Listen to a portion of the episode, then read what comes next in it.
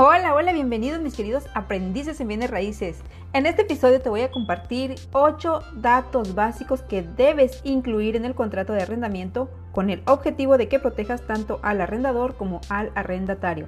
En palabras coloquiales, al propietario y al inquilino. Recuerda que ambos son tus clientes. Así que si quieres conocer estos 8 datos, quédate conmigo porque en este episodio vas a poder identificarlos y podrás aplicarlos en el contrato de arrendamiento. Pero antes de continuar, permíteme presentarme. Mi nombre es Elva Nicole y estoy aquí para apoyarte en tu proceso de aprendizaje como agente inmobiliario. Comenzamos. El primer dato que deberás incluir son las partes involucradas en el arrendamiento, es decir, el nombre completo del o los propietarios y el nombre del o los inquilinos. Deberás incluir el nombre completo exactamente como aparezca en la identificación oficial que te proporcionen las partes involucradas y deberá coincidir con la documentación que te den para completar el expediente. Em, el segundo dato que te quiero compartir es la descripción total de la propiedad.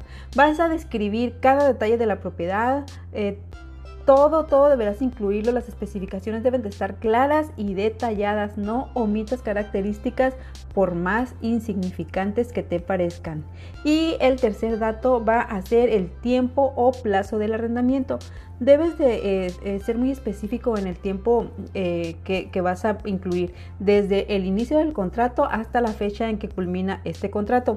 Además, en caso de querer renovar el contrato, vas a incluir los términos o condiciones necesarias para poder renovar ese contrato. Todo esto va a ser en base a lo, a, lo que el propietario te haga saber.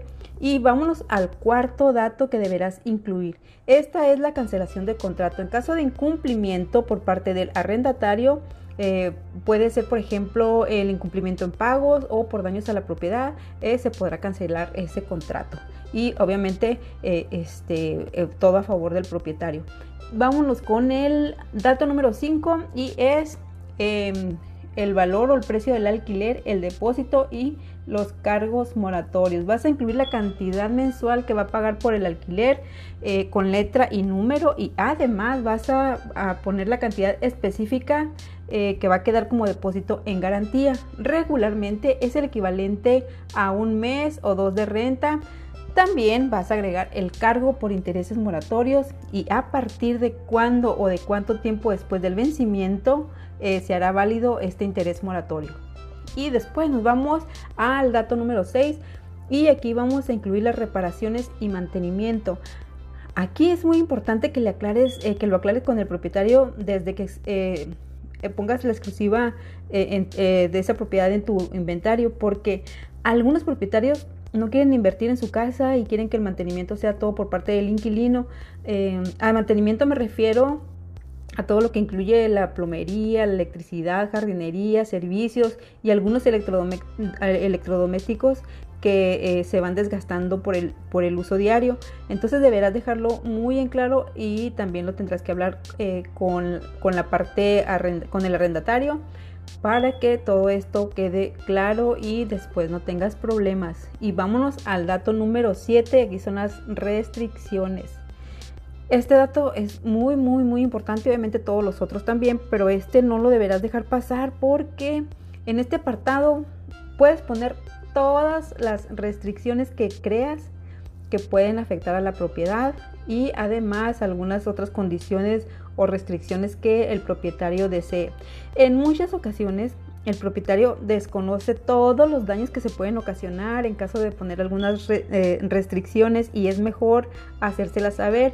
Por ejemplo, si va a permitir mascotas y en caso de permitirlas, cuántas, de qué raza o de qué tamaño eh, de qué tamaño las va a permitir, el número de autos que puede aceptar en la propiedad, también eh, puede afectar el número de habitantes que, van, a, que van a vivir en la, en la propiedad o que la van a ocupar. Eh, otro dato también puede ser que muchas veces no aceptan niños. Te sugiero que desde un principio dejes en claro que, que no va a poder haber más habitantes de los que aparecen en el contrato, porque de lo contrario te puedes llevar la sorpresa de que a la semana llegó la visita y es una visita permanente. Así es que debes dejar también muy específico eso, em, eh, muy en claro en el contrato. Eh, hay muchísimas restricciones, todas las que se te ocurran. De hecho, voy a, hacer, voy a hacerte un audio eh, próximamente con una restricción que me pusieron que definitivamente em, pues eh, se sale un poquito de, lo normal y de lo cotidiano, pero igual te lo voy a hacer saber para que lo tengas, lo, tengas presente y que sepas que también este tipo de restricciones te vas a encontrar en el camino.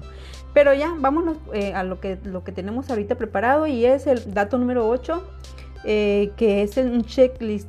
Haz un checklist de todo lo que incluye la propiedad y cuando te digo todo, es todo, desde lo más grande hasta lo más pequeño. Aunque creas que es irrelevante, que sea insignificante, siempre es mejor que tengas evidencias, tómale fotos y anéxalas en el contrato.